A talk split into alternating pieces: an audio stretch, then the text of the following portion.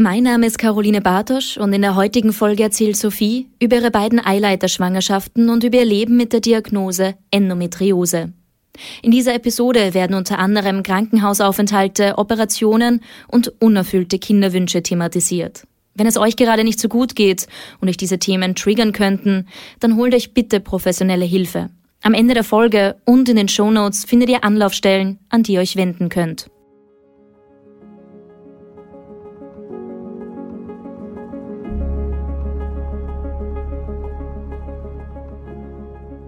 Hallo, ich bin die Sophie und ich weiß, wie es ist, keine Kinder bekommen zu können.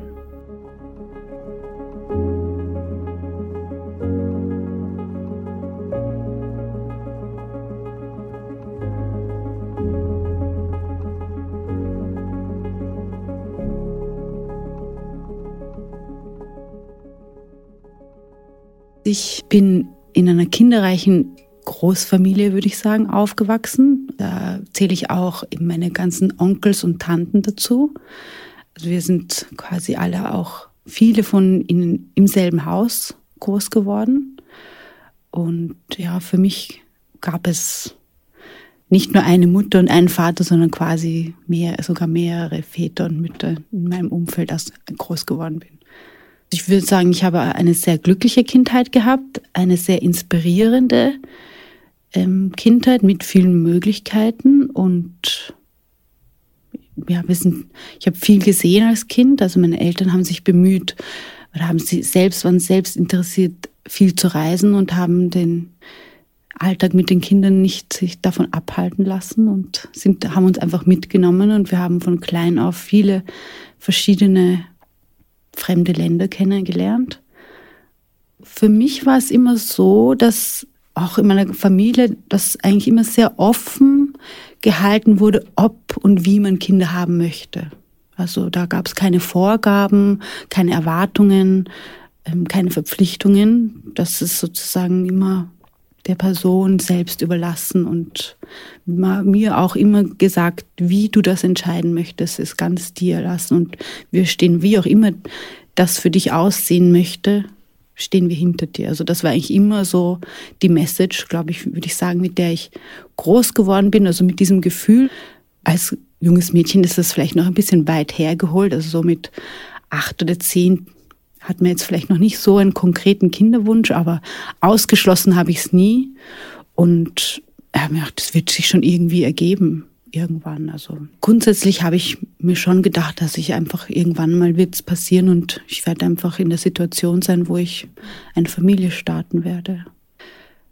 Ich habe mit 14 meine Regel bekommen und die war eigentlich, seitdem ich mich erinnern kann, immer schmerzhaft.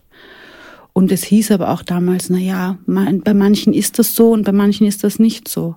Und in meinem Fall war das halt wirklich Schmerzen bis zum Erbrechen ja, Fieberschübe, Kälteschübe, also in Körpertemperatur hat, also ich, ich habe Schüttelfrost gehabt und gleichzeitig ist mir der Schweiß von der Stirn geronnen und ich habe mich übergeben müssen. Also es war immer sehr schlimm. Und meine Mutter hatte das auch und sie kannte das und hat halt mich immer getröstet mit dem Satz, ja, wenn du schwanger wirst, wird es dann vorbeigehen. Also bei ihr war es so, dass es nach der ersten Schwangerschaft vorbei war. Ja, soweit ich mich erinnern kann, war meine ähm, Regel immer schmerzhaft mit Ohnmacht fallen, aus der Straßenbahn rausfallen. Ja, weil ich das, ich habe ja nicht damit gerechnet. Ich habe das ja auch nicht irgendwie jetzt noch den Zyklus so getrackt. Das ist ja jetzt auch schon über 25 Jahre her ähm, das war, also da war diese Awareness einfach auch noch nicht da und da war das halt einfach so damals. Also manchen erwischt es halt schlimmer, manche weniger und bei mir war es halt so, dass es halt ein bisschen schlimmer war als bei anderen. Damit habe ich dann eigentlich sozusagen gelebt und mich arrangiert. Dann habe ich halt einen halben Tag in der Schule gefehlt oder es hat halt einfach dazu gehört. Und dann habe ich angefangen zu studieren, Mathematik. Und damals habe ich, für mich war schon klar, ah, ich möchte unbedingt im Ausland Erasmus machen. Ähm, habe mich gleich erkundigt und da hieß es, machen wir erstmal den ersten Abschnitt fertig und dann im zweiten Abschnitt kannst du gehen. Also, sobald ich meinen ersten Abschnitt fertig hatte, mich gleich wieder angemeldet und gesagt, so, ab jetzt geht's nach Erasmus. Und dann habe ich das sozusagen mir alles organisiert, habe mir Paris ausgesucht. Da waren auch einige anerkannte Professoren dort und ich habe das sozusagen nicht die leichte Schiene mir ausgesucht, sondern ich habe gesagt, also wenn ich schon gehe, dann möchte ich auch bei den Koryphäen gleich die Vorlesungen machen und ja, habe mir da vielleicht ein bisschen viel ausgesucht, aber im Endeffekt habe ich es geschaukelt quasi.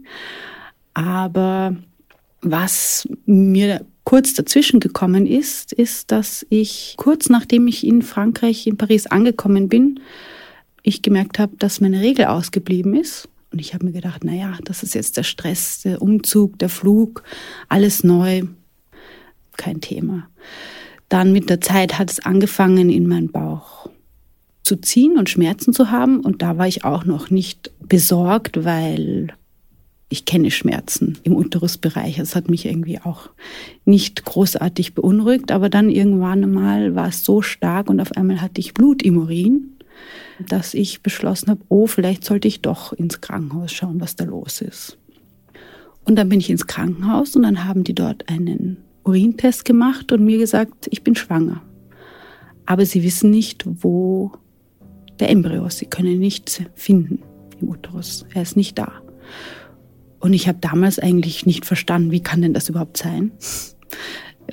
Keine Ahnung. Und ähm, dann haben sie zu mir gesagt, also das war halt in Frankreich, so toll konnte ich noch nicht Französisch, habe versucht irgendwie die Wörter zu entziffern, die ganzen medizinischen Wörter, die, die sie mir da erklärt haben und habe halt irgendwie verstanden, aha, okay, also das ist wohl im Eileiter der Embryo stecken geblieben und der wächst da vor sich hin und wenn ich da jetzt nichts tue, dann werde ich sterben.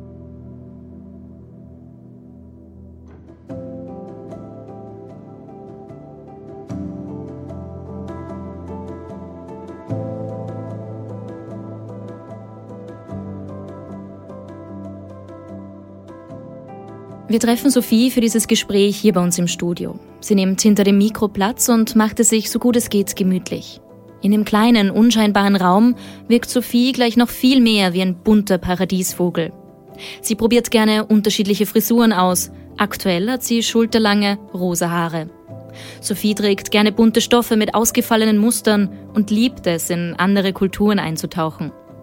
Als sie in dem fremden Land nicht nur von ihrer Eileiterschwangerschaft erfährt, sondern auch von der für sie lebensnotwendigen Operation, weiß die damals junge Studentin noch nicht, was noch alles auf sie zukommen wird.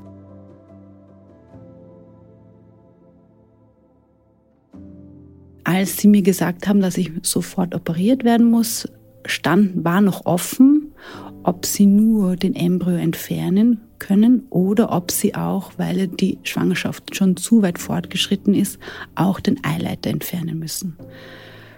Und sie haben zu mir gesagt, das werde ich daran erkennen, wenn ich drei oder vier Narben auf meinem Bauch sehen werde. Wenn es drei sind, dann konnte der Eileiter erhalten werden. Wenn es vier sind, dann weiß ich, dass mein Eileiter auch entnommen werden musste, weil das ein größerer Schnitt ist. Also es gibt, das wurde mit einer Laparoskopie gemacht und es gibt drei Knopfloch Schnitte und einen etwas längeren Schnitt beim Schambein, wo dann eben der Embryo und der Eileiter entfernt wurden daraus. Und nachdem ich von der Narkose aufgewacht bin, war das quasi das erste, nachdem ich, dass ich wissen wollte, wie viele Narben ich da unten auffinde. Und das waren leider vier. Und dann wusste ich, okay, jetzt ist mein eine Eileiter weg. Mir wurde dann gesagt, dass das eigentlich überhaupt keine Einschränkung ist. Man kann eigentlich mit einem Eileiter genauso schwanger werden wie mit zwei. Das ist überhaupt kein Problem. Der eine Eileiter nimmt ein, übernimmt einfach die Funktion von beiden. Es ist nämlich so, dass eigentlich der Eisprung immer abwechselnd in jedem Eierstock stattfindet und quasi zu jedem Eierstock ein Eileiter zuständig ist. Aber wenn es nur noch mehr einen gibt, dann macht das auch der andere. Also der greift dann quasi darüber und holt sich von dort das Ei. Das funktioniert wohl auch. Also mit dieser Hoffnung habe ich dann quasi weiter gelebt. Also ich habe dann natürlich danach, wurde mir gesagt, zur Sicherheit die Pille nehmen. Und ich habe mir gedacht, okay, jetzt machst du mal das Studium fertig. Und es ist noch alles offen. Ja, und dann habe ich eigentlich quasi weitergelebt und mit der Zuversicht, dass irgendwann einmal wird das schon klappen.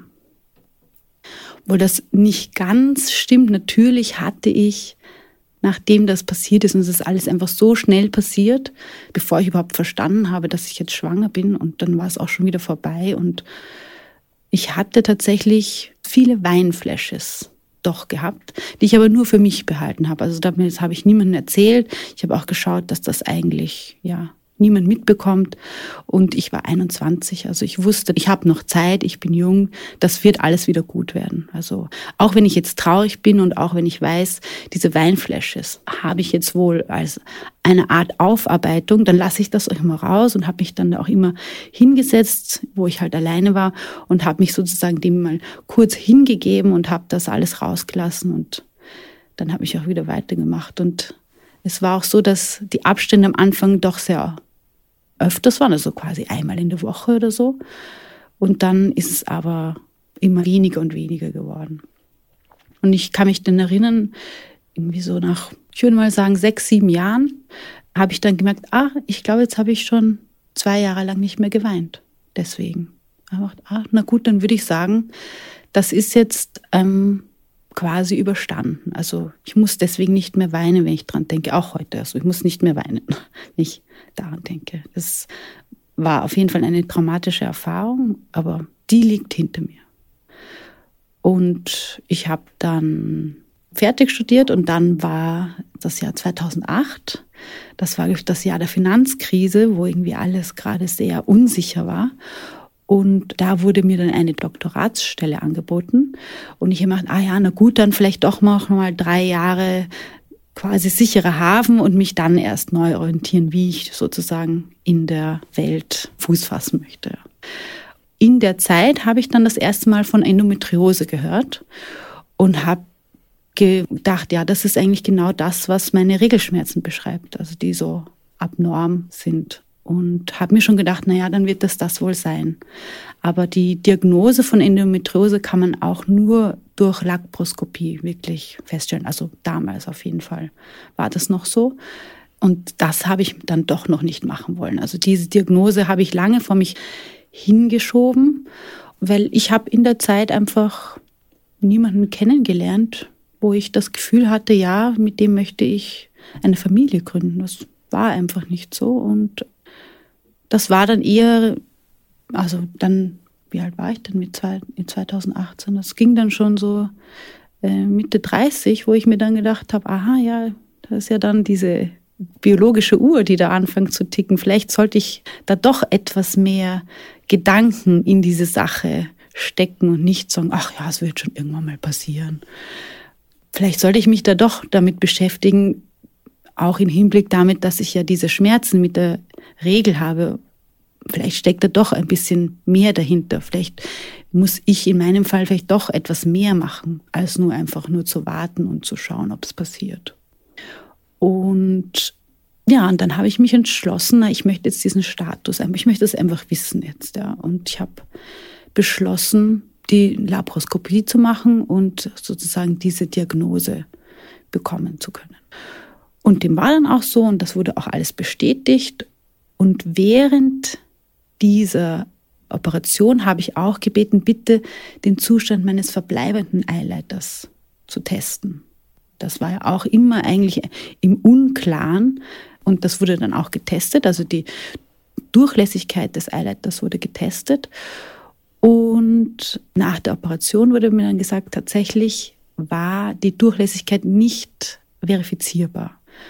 Und sie wollten nicht noch weiter rumprobieren, weil sie wollten nicht noch mehr verletzen, also nicht eventuell die Gefahr war eher was zu verletzen, als jetzt da noch länger rumzuprobieren.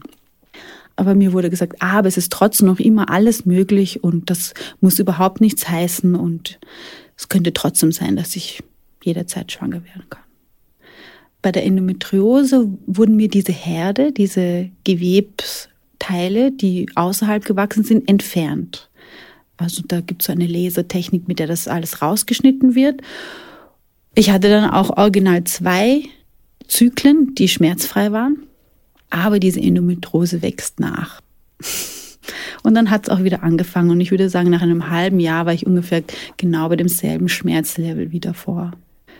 Vor der Operation hat man mir das so nicht gesagt, dass das wiederkommen kann, aber nachdem ich nach zwei Monaten mit den Beschwerden wieder zum Arzt gegangen bin und ich mich dann selber auch ein bisschen genauer damit beschäftigt habe, davor bin ich nicht in irgendwelchen Foren gewesen, weil ich wollte mich da nicht wahnsinnig machen. Und ich habe gedacht, okay, der Arzt hat mir das so erklärt dann wird das so gemacht und gut ist. Und dann habe ich halt angefangen, in Foren von Betroffenen und so auch durchzulesen. Da habe ich dann, oh je, da gibt es welche, die haben schon sechs Bauchspiegelungen gehabt wegen Endometriose. Also, aha, okay, also das muss nicht, es gibt Fälle, aber es muss nicht mit einer Bauchspiegelung getan sein. Und in meinem Fall war das auch so. Und ähm, das war nach einem halben Jahr, da war Schmerzlevel quasi wieder so wie vorher. Und ich habe aber beschlossen, nein, also ich möchte jetzt nicht nochmal operieren. Also ich habe jetzt schon zweimal meinen Bauch aufschneiden lassen, habe irgendwie jetzt schon genug Schnitte in meinem Bauchnabel. Das reicht, muss nicht sein. Dann doch lieber wieder Schmerzmittel und es geht ja wieder vorbei. Also man ist dann zwar ein bisschen knocked out, also ausgeschalten, aber ich habe schon so lange damit gelebt, dann lebe ich weiter so.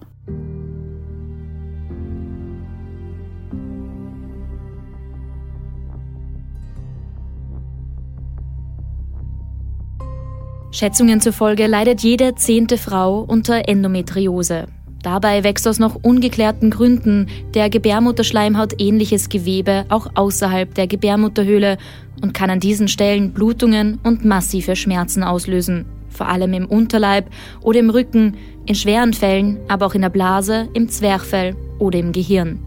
Neben den heftigen Schmerzen kann aber auch fehlende oder geringere Fruchtbarkeit eine Konsequenz der Erkrankung sein. Der Weg bis zur Diagnose dauert derzeit durchschnittlich sechs bis zwölf Jahre und kann nur mit einer Operation, bei der Gewebe entnommen wird, final festgestellt werden. Warum diese lange Zeitspanne? Weil die Beschwerden von Frauen oft nicht ernst genommen werden. Und weil es bis vor kurzem wenige Studien und somit wenig Material für Forschungszwecke gegeben hat.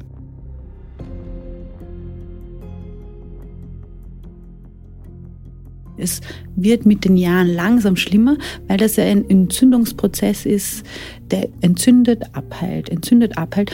Und da sucht die Vernarbungen schon mit der Zeit immer schlimmer werden. Das kann man zum Beispiel, indem man die Pille nimmt, vielleicht eindämmen. Dann ist der Zyklus auch ausgeschalten quasi. Aber ich hatte ja auch nach der Eileiterschwangerschaft die Pille genommen und hatte da einige Jahre die Endometriose on hold gelassen. Aber nach ein paar Jahren wollte ich das auch nicht mehr, weil die hat mich auch so lustlos gemacht. Also das wollte ich dann einfach nicht mehr und habe das dann abgesetzt und habe gedacht, oh je, da ist sie wieder die Endometriose und die Schmerzen und aber ich wollte dann doch lieber diese Schmerzen haben und dafür den Rest des Monats mich sozusagen alive fühlen oder ja, lebendiger fühlen als diese Einheitsbrei, den ich da irgendwie nach ein paar Jahren Pille schon in mir gespürt habe. Das wollte ich einfach nicht mehr. Ich sagte, lieber so. Und als ich schon gedacht habe, dass das mit dem Kinderkriegen und Partnerschaft und alles nichts mehr wird, weil da einfach nicht der Richtige daherkommt, ist mir dann doch jemand über den Weg gelaufen, der mir sehr gut gefallen hat und mit dem ich eigentlich sehr viel Spaß und Freude hatte und das sehr harmonisch war.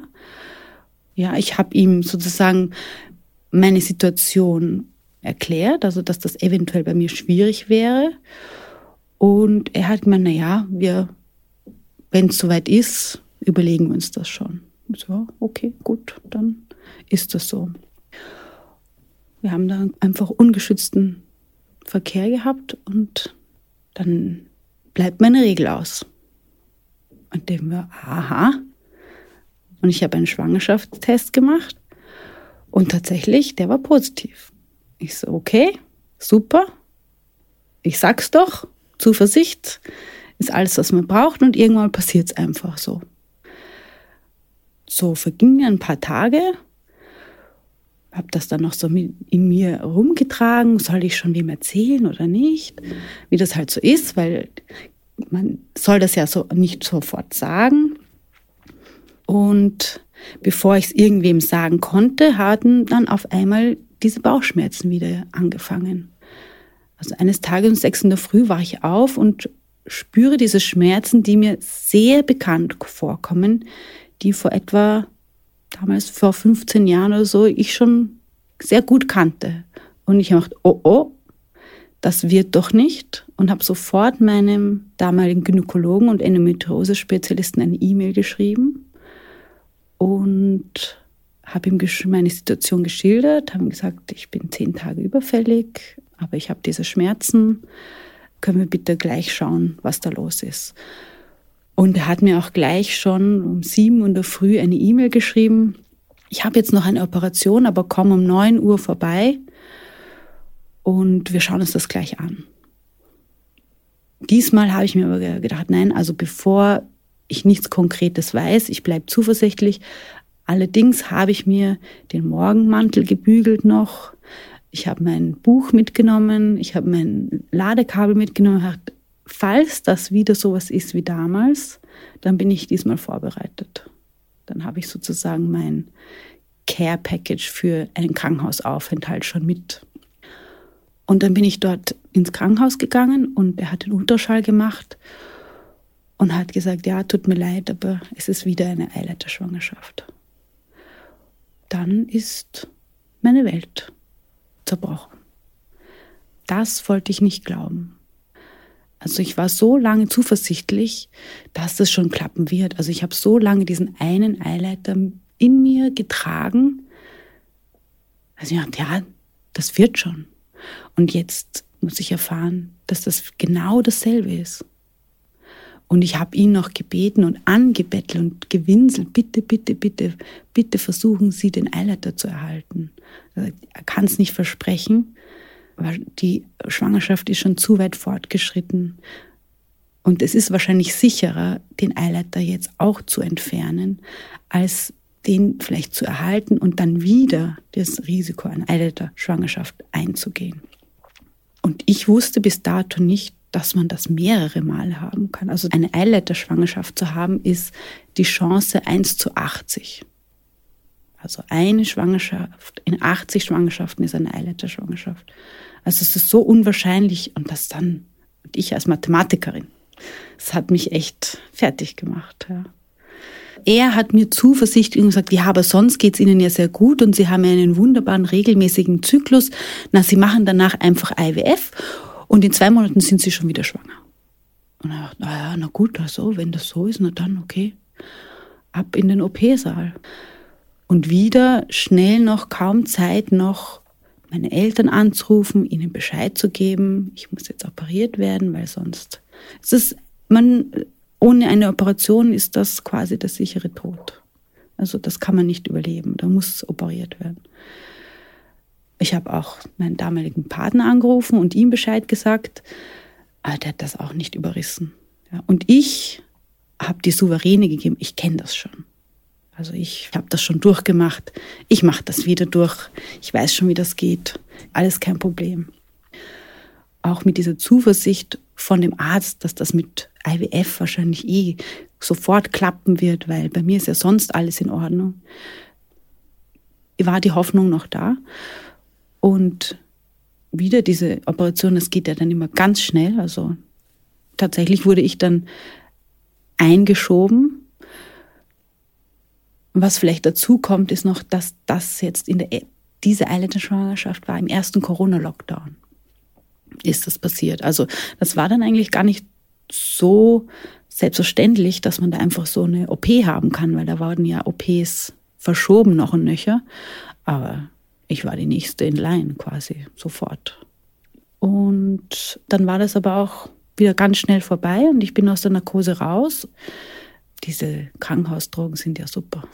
Man fühlt sich ja immer wie, man könnte die ganze Welt umarmen und Bäume stemmen, wenn man da rauskommt. Dann ja, alles kein Problem.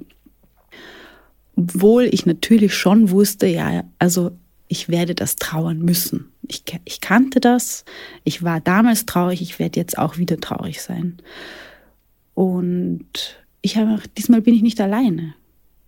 Also hatte ich gedacht. Also wird das schon in Ordnung sein. Und dann bin ich aber leider doch ziemlich in ein Loch gefallen und dann hat es mich doch viel mehr erwischt, als ich das mir gedacht hatte. Also, dass das so endgültig war und diese Enttäuschung, diese jahrelange Hoffnung, die ich in mir getragen habe. Und dann war der Eileiter, der zweite doch auch weg. Also, da war ich irrsinnig gekränkt und enttäuscht und ja, habe es nicht verstanden. Ich war zwei Monate lang so quasi im Schock, habe das quasi nicht gezeigt, dass mich das jetzt wirklich tief erschüttert hat. Hatte nicht der Kraft dazu, das jetzt irgendjemandem zu zeigen. Und habe dann meinen damaligen Partner nach zwei Monaten dann doch gesagt, also ich würde das vielleicht doch auch mit IWF probieren wollen. Und er war am Anfang ein bisschen verhalten und unsicher und hat aber dann gesagt, naja, wenn du dir das so sehr wünschst, dann machen wir das. Und dann haben wir uns in diese Kinderwunschklinik begeben Sowieso ist die Wahrscheinlichkeit eh nur bei 30 Prozent, aber der Arzt, der mich operiert hat, hat mir da so Hoffnung gemacht. Ich dachte, also ja, na sicher, ein IWF und das ist erledigt. IWF ist eine Methode der künstlichen Befruchtung. Die drei Buchstaben I, V und F stehen dabei für In-vitro-Fertilisation. Das ist lateinisch für Befruchtung im Glas. Die Befruchtung findet dabei nicht im Körper der Frau statt, sondern quasi künstlich im Reagenzglas. Dafür sind mehrere Schritte notwendig, die sich lange ziehen können. Bei IWF ist fast immer eine Hormonbehandlung der Frau notwendig. Anschließend werden vom Arzt oder der Ärztin Eizellen aus dem Eierstock entnommen und in einem Laborglas mit Samenzellen zusammengeführt. Gelingt die Befruchtung im Glas und entwickeln sich die befruchteten Eizellen weiter, werden ein bis drei Embryonen in die Gebärmutter übertragen. Da die Chance, durch eine IWF-Behandlung schwanger zu werden, nicht besonders hoch ist, braucht es in vielen Fällen mehrere Anläufe. Es kann natürlich auch sein, dass es gar nicht klappt. Der erste Versuch hat dann nicht geklappt. Das hat mir dann auch den Boden unter den Füßen weggezogen, weil das konnte ich mir auch nicht vorstellen. Wie gesagt, statistisch gesehen ist die Chance bei 30 Prozent. Das ist halt wirklich noch viel Try and Error und probieren, probieren, probieren. Und aus meiner Sicht sind die Kinderwunschärzte eher Mechaniker als irgendwas anderes. Also sie sind sehr auf diese Technologie fokussiert. Es ist ein sehr technischer Prozess. Da passiert alles im Labor.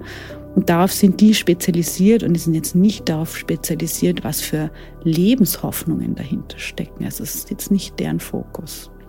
Und dann war ich eindeutig im großen Loch, einfach auch, weil das ein absolutes hormonelles Chaos war in mir. Also ich habe dann nur noch mehr geweint. Also ich habe tatsächlich mehr geweint als nicht geweint nach dem ersten missglückten IWF-Versuch. Die Beziehung hat auch sehr drunter gelitten, so sehr, dass wir dann noch einen zweiten Versuch gemacht haben, das dann auch nicht geklappt hat. Und bei mir die Verzweiflung dann einfach so groß war, dass ich nicht den Beistand gefunden habe, den ich gebraucht habe. Und dadurch ist dann auch die Beziehung zerbrochen. Ich hatte mich vor der ersten IWF schon angefangen, so eben in Foren oder im Internet zu erkundigen oder irgendwie Anschluss zu suchen ob es vielleicht andere gibt, die das auch gemacht haben und habe dann tatsächlich den jetzt mittlerweile Verein Die Fruchtbar entdeckt. Das war damals noch eine Selbsthilfegruppe, bei der ich dann angeschrieben habe und mich gefragt habe, ob ich denn da dazukommen könnte und habe dort Anschluss gefunden. Das hat mir dann damals auch sehr viel Kraft gegeben und ja, also das war auch dann ein sehr wichtiger Punkt für mich, wo ich mich austauschen konnte, weil ich tatsächlich gemerkt habe, sonst versteht das nicht. Also ich hatte auch meine Eileiter-Schwangerschaft in Paris, habe ich ja niemandem erzählt. Ich war da in Paris, ich war da erst einen Monat dort, ich kannte dort niemanden, habe es niemandem erzählt und ich habe es schon meinen engsten Freundinnen damals in Wien erzählt, aber die waren ja nicht da neben mir. Also ich habe das dann in Paris quasi für mich alleine ausgemacht und bin dann, in Paris war ich acht Monate und bin dann quasi zum theoretischen Geburtstermin zurückgekommen. Das ist auch sozusagen immer ein sehr emotionaler Tag ist, also, also Moment ist, diese Zeit, wenn das Kind hätte auf die Welt kommen sollen. Aber das ist dann schon so viele Monate später, dass eigentlich keiner mehr dran denkt, außer man selber. Also für alle anderen ist das schon vergessen und man macht das mit sich alleine aus. Und ich wollte das nicht nochmal so alleine durchstehen und habe mich dann in diese Selbsthilfegruppe angeschlossen und dort meine Geschichte erzählt und dort auch andere Geschichten erzählt. Der einzige Unterschied war, die waren alle in stabilen Beziehungen. Und ich war wohl die Einzige, der scheinbar die Beziehung an diesem Kinderwunsch zerbrochen ist. Ja, das war auch sozusagen sehr schambehaftet, würde ich sagen. Immer noch, selbst in dieser Gruppe habe ich mich auch dafür ein bisschen geschämt.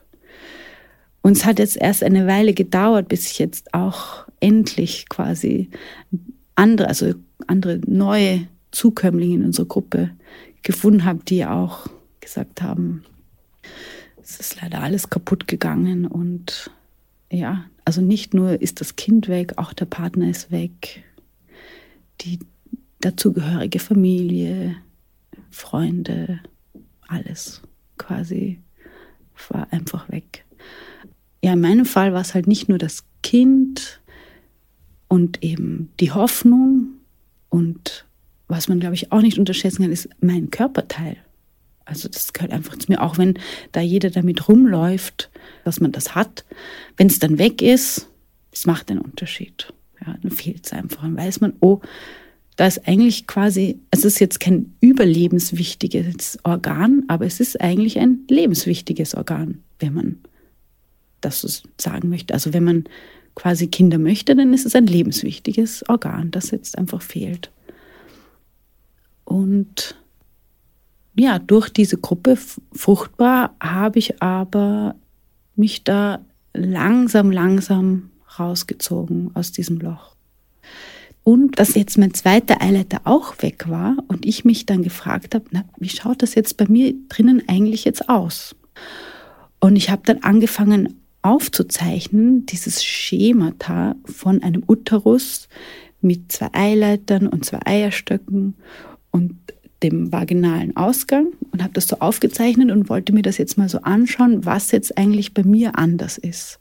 Und dann habe ich sozusagen zuerst dasselbe nochmal aufgezeichnet mit einem fehlenden Eileiter und gemacht, ah, so habe ich zuerst ausgeschaut und dann habe ich mir das Ganze aufgezeichnet, dieses ganze Schemata, wo auch beide Eileiter fehlen.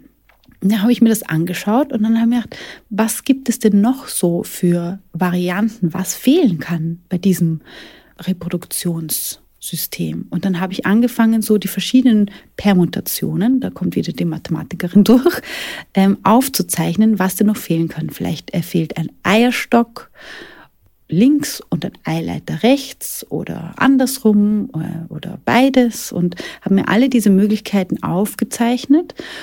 Und dann habe ich beschlossen, mir das auf einen Pulli zu sticken. Und habe mir eigentlich gedacht, so, ich habe jetzt keine Lust, das für mich im Stillen auszumachen. Ich möchte darüber reden können. Wie mache ich das? Also ich möchte ja jetzt niemanden zur Last fallen damit. Es ist ein sehr schweres Thema. Ich bin in einem tiefen Loch. Ich möchte aber niemanden in dieses tiefe Loch mit hinunterziehen.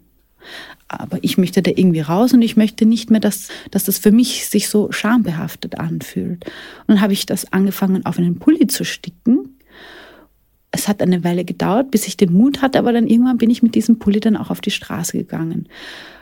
Und ja, wurde auch darauf angesprochen. Und also zwei Freundinnen haben dann ein Pop-up-Event organisiert, um ihre Produkte zu bewerben und haben rund um das einen Wellbeing und Awareness-Tag draus gemacht, wo sie eine Panel-Discussion organisiert haben, wo sie mich eben gefragt haben, ob ich über mich und mein Stickprojekt erzählen könnte und eben dadurch Awareness zur Endometriose schaffen könnte.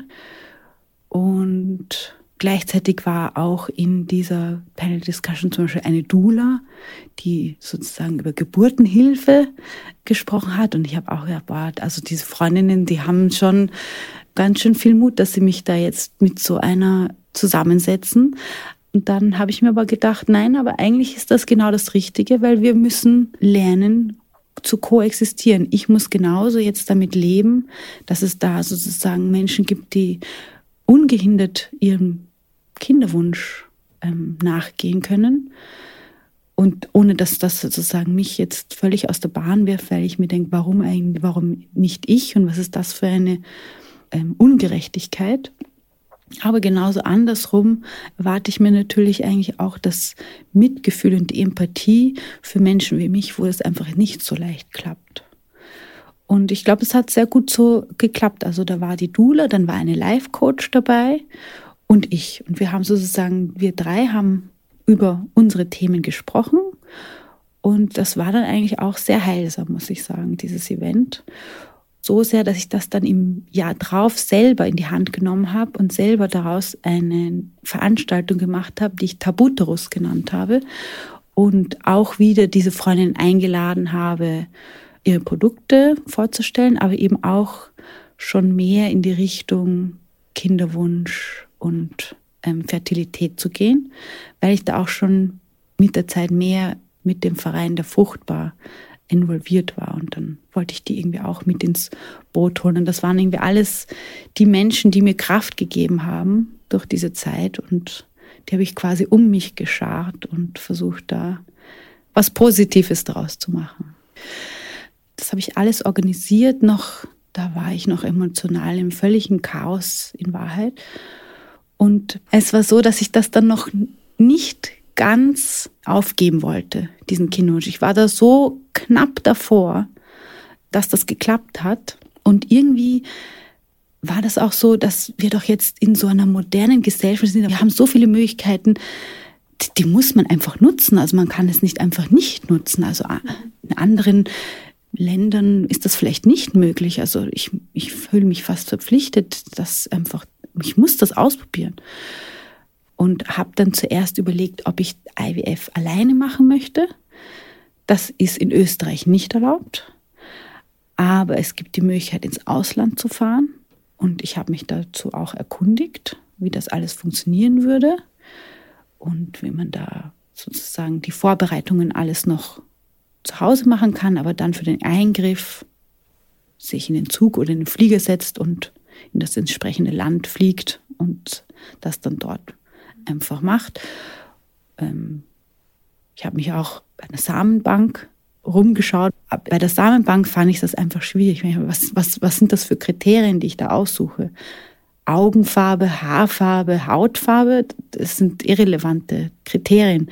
So möchte ich nicht mein Sperma aussuchen. Also das hat mich dann schon irgendwie gesträubt und dann auch dieses Reisen, also, also das war schon bei den ersten zwei Malen so aufwühlend. Also, also weiß nicht, ob ich da so einfach cool hinfahren kann und das wieder alleine mache. Also ich wollte das nicht alleine machen, ja. Und okay, gut, also muss es denn unbedingt ein leibliches Kind sein? Wie gesagt, also ich bin groß geworden in einer Familie, wo eigentlich alles denkbar und erlaubt war. Also ich habe tatsächlich auch Cousins und Cousinen, die adoptiert sind. Also das ist alles kein fremdes Thema für mich. Ich war dem allen sehr offen gegenüber und habe mir gedacht, na ja, vielleicht ist vielleicht das mein Weg und habe dann in die Richtung überlegt. Adoption steht sozusagen für mich nicht in Frage, weil ich alleine stehend bin, aber als Pflegemutter kann man das Alleinstehende machen und habe mich dann in das Pflegeelternseminar gesetzt und habe das gemacht. Habe das eigentlich auch ganz toll gefunden und immer sehr inspirierend und war eigentlich immer, also habe mir immer vorgestellt, wie stolz ich eigentlich wäre darauf, wenn ich das machen würde. Aber letzten Endes habe ich dann doch gemerkt, also was ist es, warum ich das machen möchte und ich möchte das nicht alleine machen.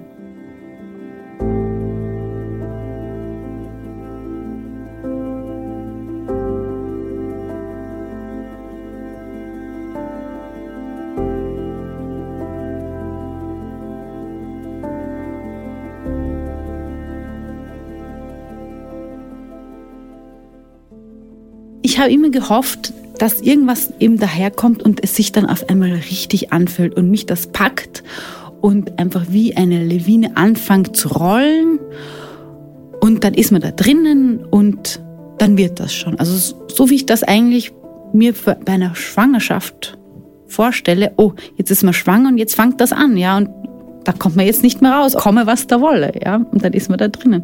Und ich hätte das dann auch alles in Kauf genommen und ich stelle mir nicht vor, dass ein Kinder haben nur Pustekuchen ist. Das ist auch ein absolutes Chaos, aber ich war auch ready für das, ja, also ich wollte das haben, ich war da kein Problem. Gib, gib mir Chaos, ich will das haben. Aber es hat sich alles immer so spärlich und mühsam und angefühlt. So, was muss ich denn noch alles machen, damit das passiert? Also und habe das dann irgendwie schon alles auch sehr entwürdigend empfunden. Und dann hatten wir in einen von unseren Selbsthilfegruppe Meetings von der Fruchtbar die Franziska Färber eingeladen gehabt und die ist ein Kinderwunsch-Coach, die auch Coaching für den Kinderwunsch Abschied macht. Und ich habe mir gedacht, na ja, wenn sich das jetzt alles so schwierig für mich oder sich einfach nicht richtig anfühlt, vielleicht probiere ich das mal. Einfach so loslassen und sagen, ach, naja, dann hat es halt nicht geklappt. Das, das war jetzt auch nicht mehr möglich. Ich war da schon so tief drin und so kurz davor. Also ich konnte nicht einfach das Buch zumachen und sagen, ja, sorry, also hat halt nicht geklappt. Leben wir das Leben einfach so weiter. Das unmöglich. Nein, da wäre ich mir zu unehrlich mir gegenüber gewesen. Also da hätte ich mich selbst verraten gefühlt. Und ich dachte, naja, dann probiere ich das vielleicht. Ich habe dann beschlossen, dass ich bei der Franziska Färber einen individuellen Termin ausmache, um mich mit ihr auszutauschen, ob das vielleicht was für mich wäre. Ich war da noch sehr verhalten. Nein, also ich bin da überhaupt nicht ready dafür. Und das ist auch eher so ein brieffreundschaftlicher Austausch. Also es ist über E-Mail und Texte, die man liest. Also es ist jetzt nicht so Zoom-Calls oder so. Und da habe ich mir auch gedacht, also eigentlich weiß ich nicht, ob das was für mich ist. Ich brauche eher so das direkte Gespräch. Ich brauche den Austausch. Ich muss reden. Ich fühle mich sonst viel zu allein und allein gelassen. Und sie hat gesagt, ja, okay, also wir können es ja so machen. Die ersten zwei, drei Module soll ich mal machen. Und wenn ich merke, dass das nichts für mich ist, können wir das ummodeln und aus den 36 Modulen dann sechs Coaching-Session machen und das dann mhm. quasi äquivalent. Und ich dachte, okay, gut, können wir das so machen? Und dann habe ich angefangen mit dem Coaching und habe ihre Texte gelesen. Oh, oh mein Gott, hat sie mir aus der Seele geschrieben. Meine Güte. Und sie hat mich da so toll abgeholt, nämlich weil das Coaching eben damit angefangen hat mit, der Abschied ist noch ganz weit entfernt. Wir sind noch nicht da. Es muss nicht heute entschieden werden. Sozusagen die Option, dass das auch ganz anders wird noch während dieses Coaching, ist noch gegeben. Es ist jetzt nicht so, du musst jetzt aufhören, daran zu denken und du musst jetzt aufhören, dir das zu wünschen. So war das nicht, sondern es wird dein Leben lang dich begleiten. Es ist Teil deines Lebens, es ist Teil deiner Geschichte. Das gehört zu dir und wir lernen einfach nur damit zu leben und vorwärts zu schauen. Und Woche für Woche habe ich dann dieses Coaching, also schaltet sich dann quasi ein Text nach dem anderen frei.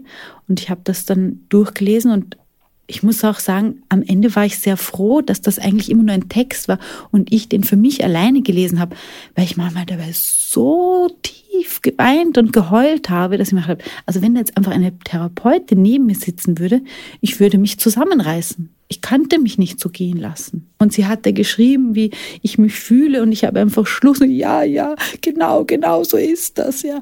Und dann hatte sie einen so tief in die Gefühle rein und dann hat sie einen auch wieder behutsam in dem Text wieder rausgehoben und wieder Mut gemacht. Und das hat sie einfach Woche für Woche gemacht und ein Thema nach dem anderen ähm, besprochen und die verschiedensten Beweggründe und wie man daraus Alternativen machen kann oder was man behalten kann oder was für Möglichkeiten sich stattdessen öffnen können. Und ja, und ich muss sagen, das hat sich dann eigentlich für mich tatsächlich am besten angefühlt, einfach wieder viel offener zu werden. Also es ist jetzt so, dass ich weiß, dass ich mit diesem verlorenen Kinderwunsch leben werde. Aber der Abschied von dem Kinderwunsch ist auch nicht so, dass es ist jetzt vorbei und mir geht's jetzt wieder gut. Also ich will jetzt keine Kinder mehr. Das wird nie so sein. Das, also es wird jetzt nicht so sein, dass ich irgendwie sage, ah, juhu, was habe ich mir dabei gedacht, dass ich eigentlich jemals Kinder haben wollte? Nein, also so wird es nicht werden. Aber mit dem Coaching habe ich halt gelernt, das mitzutragen und, und ja, damit zu leben. Also das wird mir fehlen für den Rest meines Lebens. Aber ich meine, Kinderwunsch ist wunderbar und toll, aber natürlich macht man dann natürlich auch Abstriche. Die macht man teilweise auch gerne, aber manchmal muss man auch ehrlich sein, also es ist nicht nur toll. ja, also ich war auch bereit, dieses nicht nur toll zu haben. Und jetzt ist es halt andersrum. Jetzt bin ich bereit, auch dieses nicht nur toll zu haben, in dem Sinn, dass halt das ist kinderlos. Es ist nicht nur toll, aber natürlich hat das auch gewisse Vorteile.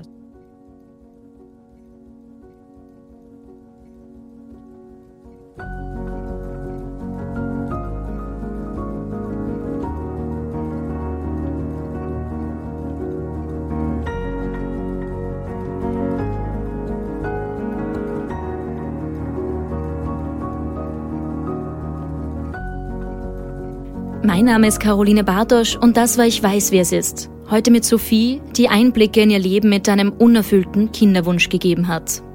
Wenn auch ihr oder jemand in eurem Umfeld mit Erkrankungen oder Schicksalsschlägen zu kämpfen hat, dann könnt ihr euch an die Telefonseelsorge unter der Notrufnummer 142 wenden. Weitere Anlaufstellen findet ihr auch in den Show Notes. Habt ihr selbst eine tiefgreifende Erfahrung in eurem Leben gemacht und wollt davon erzählen? Oder kennt ihr jemanden, der oder die darüber reden will? Dann meldet euch unter ich weiß wie es ist at kurier.at. Ich weiß wie es ist mit Doppel S und zusammengeschrieben at kurier.at. Ich weiß wie es ist ist ein Podcast des Kurier. Falls euch der Podcast gefallen hat, drückt auf Abonnieren und hinterlasst uns bitte eine Bewertung in eurer Podcast-App. Vor allem aber erzählt auch euren Freundinnen und Freunden von uns. Folgt uns auch auf instagram.at slash kurier. Ton und Schnitt von Dominik Kanzian, Redaktion von Yvonne Wiedler, Leila Dotzekal und mir, Caroline Bartosch. Social Media von Lena Hemmetsberger und Daniela Sonn, produziert von Elias Nadmesnik.